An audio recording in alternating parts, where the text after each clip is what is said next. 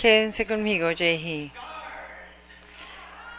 Las cicatrices, ya me he sanado, por las circunstancias me he sanado, de los desengaños he sanado. Encontré mi libertad, se cayeron esas cadenas, he sanado. Dios mío, tantas cosas de las que uno puede sanarse. Y después, en la primera servicio, hablamos acerca de esta cosa que se llama eh, vergüenza de perfección. Creo que, que salió impreso como vergüenza perfecta. Perdón. Antes hasta de sacar el boletín ya éramos perfectos. Saben, en el primer servicio me gustó tanto esa canción que dije, pero no escuché bien. Entonces yo dije, eh, los, los sustos me he sanado. Lo hice como 20 veces, dije, los, me he sanado de mis sustos. Y nunca me corrigieron. Me dejaron seguir diciendo eh, sustos, sustos, en lugar de cicatrices, cicatrices. He sanado. De los desengaños he sanado y de las circunstancias también he sanado. Dios mío, santo, pero cuando se eh, llega a cuestiones de perfección todavía quiero taparme la cara, me avergüenzo, no quiero que me vean en mi... cuando me siento más vulnerable, cuando me siento culpable, cuando escuchamos eh, la historia de Nicky de Candice, la había escuchado antes, pero me puse a llorar en el eh, primer servicio del día de hoy. Y luego el, la canción que cantó Mark, también empecé a llorar un poco en el primer servicio. Pero no era horrible porque ya me han dicho, ya me han enseñado cómo llorar sin que ustedes me vean llorar. ¿Saben? Esa perfección de vergüenza que no quieren que que uno no quiere que lo vean a uno de una forma que uno se avergüenza porque piensa uno que la gente no lo va a querer a uno si nos ven tal como somos. Pero saben cómo Dios viene una y otra vez a nosotros y quiero llevarlos, regresarlos.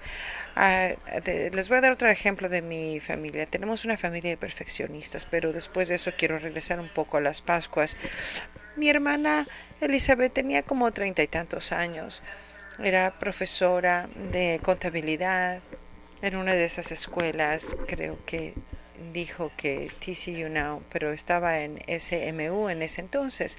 Y ella eh, enseña fórmulas eh, de impuestos internacionales, que bueno, cosas muy difíciles, tiene muchos grados, es doctora.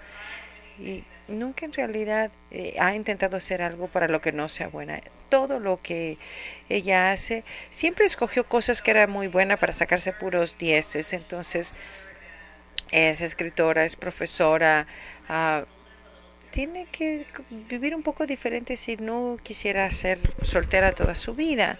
Entonces Elizabeth decía, eh, empezó a poner en una lista eh, para que eh, ver si conocía a alguien. Y entonces estaba en su lista eh, eso de encontrar a alguien y seguramente lo iba a hacer porque estaba dentro de su lista todas las cosas. entre su lista estaba muy hasta abajo, pero estaba eh, comprometerse y cargarse, pero ella sabe que si pone algo en su lista eso funciona. Pero esta vez tenía mucho miedo de esto porque esto no era algo que ella hubiera hecho antes. Ella sabía con toda seguridad, no sabía con seguridad si iba a saber hacer esto, pero con toda seguridad, bueno, eh, mis tíos conocían a alguien y año y medio después se casó con esta persona, Steve, y se dio cuenta que no era perfecta, porque el amor hace eso. Cuando yo estaba eh, niño me chocaba equivocarme. Entonces la primera vez pensaba que iba a hacer las cosas bien desde el principio y si no lo hacía bien desde el principio, Iba a aprender en lo que me equivoqué para que la segunda vez fuera yo experto y con toda seguridad me salieran bien las cosas. Porque no pueden esperar que intente hacer las cosas otra vez, una tercera vez. Dios mío, esa vergüenza de perfección que significa que no lo sorprendan haciendo algo que no lo están haciendo bien. Pero intentarlo una, dos, tres veces y Jesús viene a nosotros, no importa cuántas veces nos equivoquemos, una y otra vez, y Él no espera que seamos perfectos, no espera. que la primera, la segunda, la tercera vez o la vez que sea, que nos salga todo perfecto. Él regresa a nosotros incansablemente. Entonces, quiero que regresemos al, domingo de Pascua. Recuerda que Hein McClare eh, nos dijo en un estudio anual que hacemos eh, semanal, de la devoción semanal, y él dijo que él decía que comienza la insurgencia y McLean dijo que para ser parte de la insurgencia tiene que ir a la tumba vacía, al sepulcro vacío, tiene que ir a los desengaños, a las cicatrices, tienen que pasar por las circunstancias. Si quieren ser parte de la insurgencia, tienen que saber qué se siente ser parte de ese sepulcro vacío. Y después dijo que comienza la insurgencia, la resurrección llega y somos parte de la vida nueva, nos transformamos y transformamos al mundo. ¿Están listos para ser parte de la insurgencia?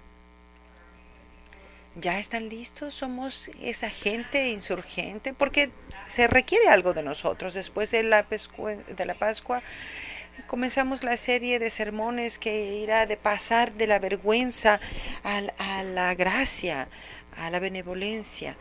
Hablaron acerca de que Tomás eh, eh, preguntaba exactamente lo que necesitaban y a la gente lo, se burlaba de él pensaba que era un discípulo que valía menos, pero Tomás decía, yo necesito ver antes de creer. Y Jesús se presenta para mostrarle sus, sus eh, cicatrices. Creo que me salió bien la primera vez. Jesús se le presenta a Tomás y Jesús se dio cuenta que lo primero que necesitaba, pues ya podía desprenderse de eso. No tenía lo que quería que tenía ya lo que necesitaba. Después, en la segunda vez, el segundo sermón del segundo domingo, escuchamos una persona que pensaron que creyeron que era eh, musulmán, lo confundieron en un hospital y al final de la historia alguien, uno le dijo al otro, ¿saben? No todos son malos, ¿recuerdan eso? Y la persona confiesa, no soy musulmán, pero pensé, pero luché pensé que no iba a decirles nada porque algo habían aprendido. Escuchamos esa historia y al final de la historia de Tomás, Santo Tomás que le pide a Omed y que no era completamente quien era. Jesús viene a nosotros y dice, ¿me aman? ¿Me aman? Justo donde estás, me amas. entonces alimenta a mis ovejas. Me amas en este mundo, en este momento. La siguiente semana, la descripción de la historia de Ananías y Saúl. ¿Recuerdan esa historia? Dios mío. Dios le está diciendo a la persona que está haciendo el daño, que para que sane esa persona que está haciéndole daño a alguien más, tiene que ir a esa persona. ¿A quién le está haciendo el daño? ¿Qué benevolencia puede ser mayor para que ese error, esa violencia tan terrible? Y Saúl va a la casa en donde vive la gente que, eh, que él ha estado instigando a otros para que maten. Va a ese lugar y Ananías, el otro, tiene que saber si eso va a sanar a, a Paul o si va a seguir ese antiguo adagio que dice ojo por ojo, diente por diente. Ese que dijo Gandhi si seguimos eso de ojo por ojo, diente por diente, pues nos vamos a quedar ciegos y chimuelos. Pero aquí está matando a mi gente. ¿Qué, ¿Qué, es lo que tengo que hacer yo si está matando a mi gente? Creo que el personaje del el color púrpura que tiene esa persona que la está le está rasurando el cuello con una navaja y dice qué voy a hacer aquí después escuchamos la historia de la doctora Andrea que dijo que lo que significó para su vida el no regresar, el no seguir ese adagio de ojo por ojo, diente por diente, lo que significó para ella, dijo, si viene y nos balacea a nosotros en nuestra adoración, nosotros no vamos a hacer lo mismo. Ustedes están tratando de matarnos, de lincharnos y de deshacerse de nosotros, pero nosotros no hacemos eso, nosotros no practicamos eso. Y ustedes entendieron que si nosotros no matamos a alguien, la frustración y el enojo llegó que dijo, teníamos que hacerlo, tenemos que defendernos, pero aún así no, no hicimos lo mismo, no llegamos a, ojo por ojo, diente por diente. Y por eso Jesús viene y nos dice, me amas, me amas. Están quemando nuestros carros, me amas. Atiende a mis ovejas. Me amas, atiende a mis ovejas. este domingo llegamos al punto después de la Pascua de la insurgencia, donde escuchamos la historia de Nikki Carabus. Nikki Aragus estaba casado legalmente con Troy. Y celebramos con ella de que ha superado eso en su vida. Pero, ¿qué significa buscar la benevolencia cuando se les niega una y otra vez? ¿Qué significa tener el valor cuando saben si alguna vez va a suceder? No recibir esa, esa bandera con ustedes cuando empiezan a, a recibir ese momento de benevolencia después de que se acaba de morir a su ser querido. Escuchamos todo lo que ella dijo. Ay, bueno, mi sermón está eh, desviándose un poco. También la, primer servicio me pasó esto, pero cuando pienso en eso, acerca de Nicky, cuando llegó a ese lugar, tratando una vez más, intentando una vez más, a ver si esta vez sí me dan la bandera Pudimos ir con ella a ese lugar y preguntarnos qué es lo que había sucedido. Tenía suficiente benevolencia dentro de ella para recibir esa, esa bandera. Cuando sabemos que el luto es luto y la pérdida es pérdida, que el dolor y el sufrimiento es dolor y sufrimiento más allá de cuál es su identidad, de qué es lo que dice en su acta de nacimiento, de cuál es eh, su su identidad, cuando puede ir y susurrar, cuando puede ir a susurrar a ese oído de poder donde dice sus ciudadanos que son transexuales son importantes también. Nosotros tenemos dignidad y nos merecemos algo, necesitamos su ayuda. Puede uno pedir lo que uno necesita sin tener que ser perfecta todo el tiempo. Las cicatrices, los desengaños y las circunstancias están con nosotros. Con Jesús podemos decirle, estamos sanados. He aprendido esta semana que acaba de pasar con el asesinato de otra mujer eh, eh, transgénero de color y el amigo que trató de ayudarles a, a que no la mataran también esta semana pasada fue acosada podemos de todas formas escuchar la voz de Jesús diciéndonos, me amas, me amas. Alimenta mis ovejas. Me amas.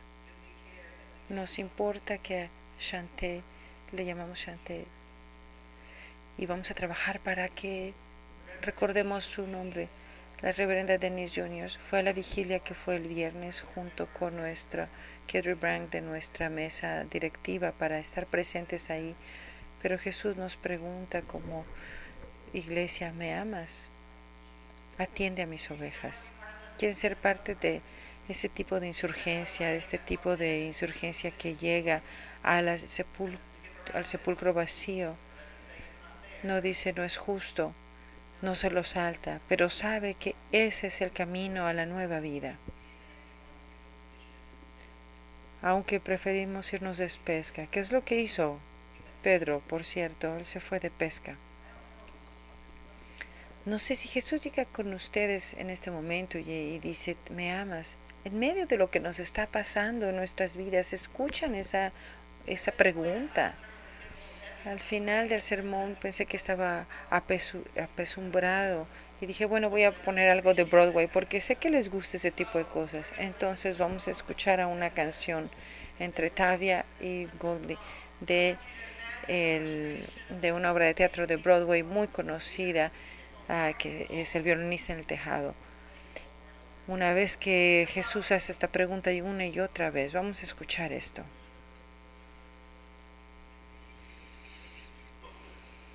Golda. ¿Me amas? ¿Qué sé yo qué? ¿Me amas? ¿Te amo? Bueno. Nuestras hijas se están casando y tenemos todos estos problemas con el pueblo. Y me dices, vete. A lo mejor es indigestión. No, Golda, te quiero saber la respuesta a esa pregunta. ¿Me amas? Eres un tonto. Lo, lo sé. ¿Pero me amas? ¿Que si te amo? Sí. Durante 25 años he, te he cocinado, eh, te he planchado, te he dado hijos y te me he hecho caso de tu casa y de todo lo que tú necesitas y de tu rebaño. Ahora me preguntas eso después de 25 años. Bueno, la primera vez que te conocí fue el día de nuestra boda. También tenía miedo. Bueno, tenía muchos nervios, yo también. Pero mis padres me dijeron, tienen que aprender a quererse el uno al otro. Pero ahora te pregunto, Golda, ¿me amas? Soy tu mujer, sí, ya lo sé. Pero ¿me amas? ¿Lo amo? Entonces, durante 25 años he vivido con él, he peleado con él 25 años. Mi, mi cama ha estado. Si eso no es amor, ¿qué es el amor? Entonces, ¿me amas? Yo creo que sí, supongo que sí. Supongo que yo también te amo.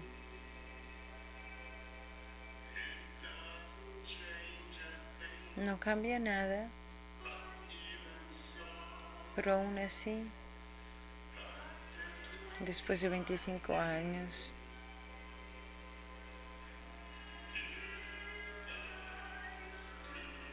es bonito saber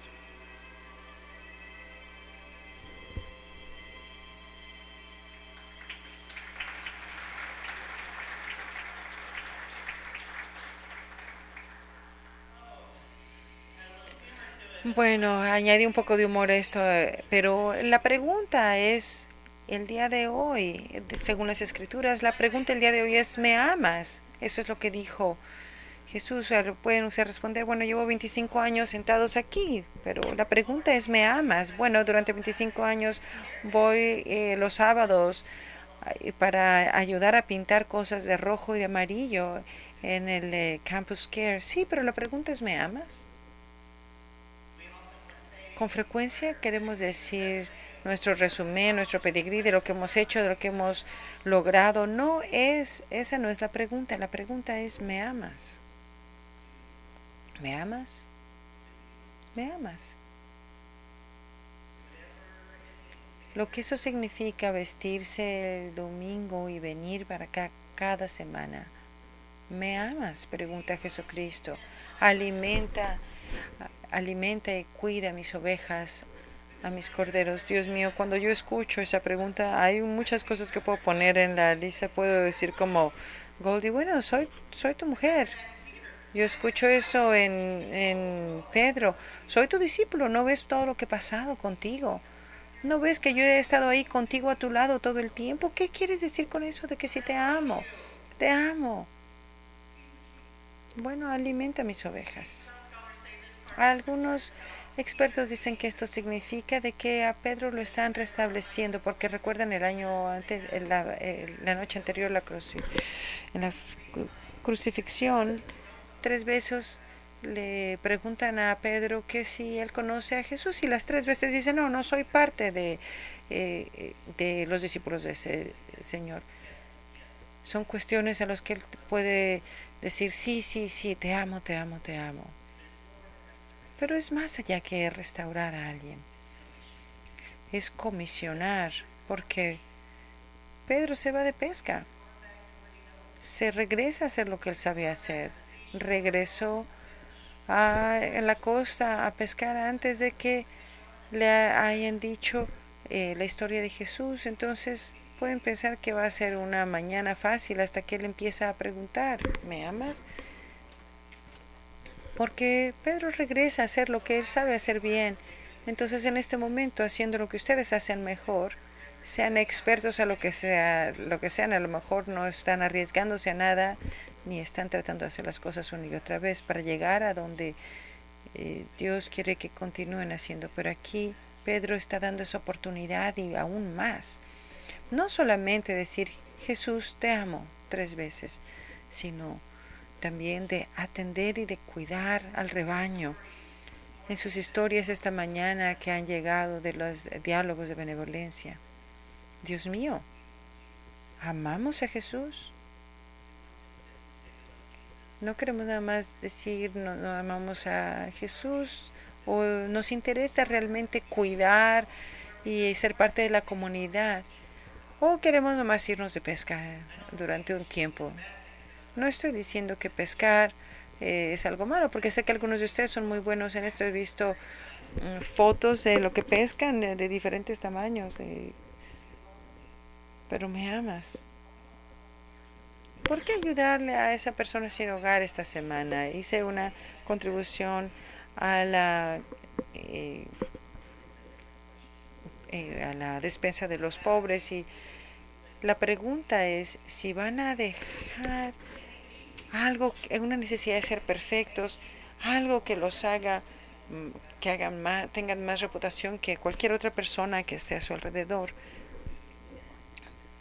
Pueden dejar esas cosas que les dan prestigio por mí para que atiendan eso que yo amo.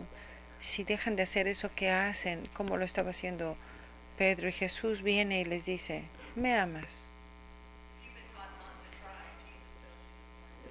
Jesús les dice esta mañana que intenten otra vez más. Si alguien les ha enseñado de que si intentan algo no va a ser ninguna diferencia. Jesús les dice esta mañana, sí, sí, hace, lo veo y lo bendigo y les va a traer sanación y significado a sus vidas. Algunos de ustedes dicen, cada vez, cada vez que intento hacer algo nuevo, Troy, mi adicción gana. O si salgo, arriesgo a hacer algo nuevo, eh, me lastimo cada vez que intento algo nuevo. No se trata de tener la solución perfecta. Jesús dice, me ama lo suficiente para que continúes intentando. Me ama lo suficiente para que continúes cuidando de mi rebaño, de ser quien yo soy para el mundo, la transformación del mundo, para buscar, eh, a lo mejor nos vamos reconciliados y restaurados. Puedo hacerlo muy bien, sé cómo esconderme en el momento adecuado, cómo fingir. Pero Jesús dice, están listos para la insurgencia. Esta insurgencia significa que mis hijos, todas estas historias, son sus ovejas. Ustedes son mis corderos y mis ovejas. Pueden ayudarme a alimentarlos y a cuidarlos. Es benevolencia tras benevolencias a lo mejor un día le sale bien y la, próxima vez no le sale bien. Así le pasa a Pedro y la siguiente vez en la escritura empieza a quejarse del otro discípulo, del que piensa que es el favorito de Jesús. Y a ver, a ver ese. Y Jesús dice, no te preocupes de ese, te estoy hablando a ti. No que no se trate de, bueno, y como a ellos sí o como a él sí. Jesús les está diciendo eso a ustedes esta mañana. ¿Me amas? Atiende a mis ovejas. Amén.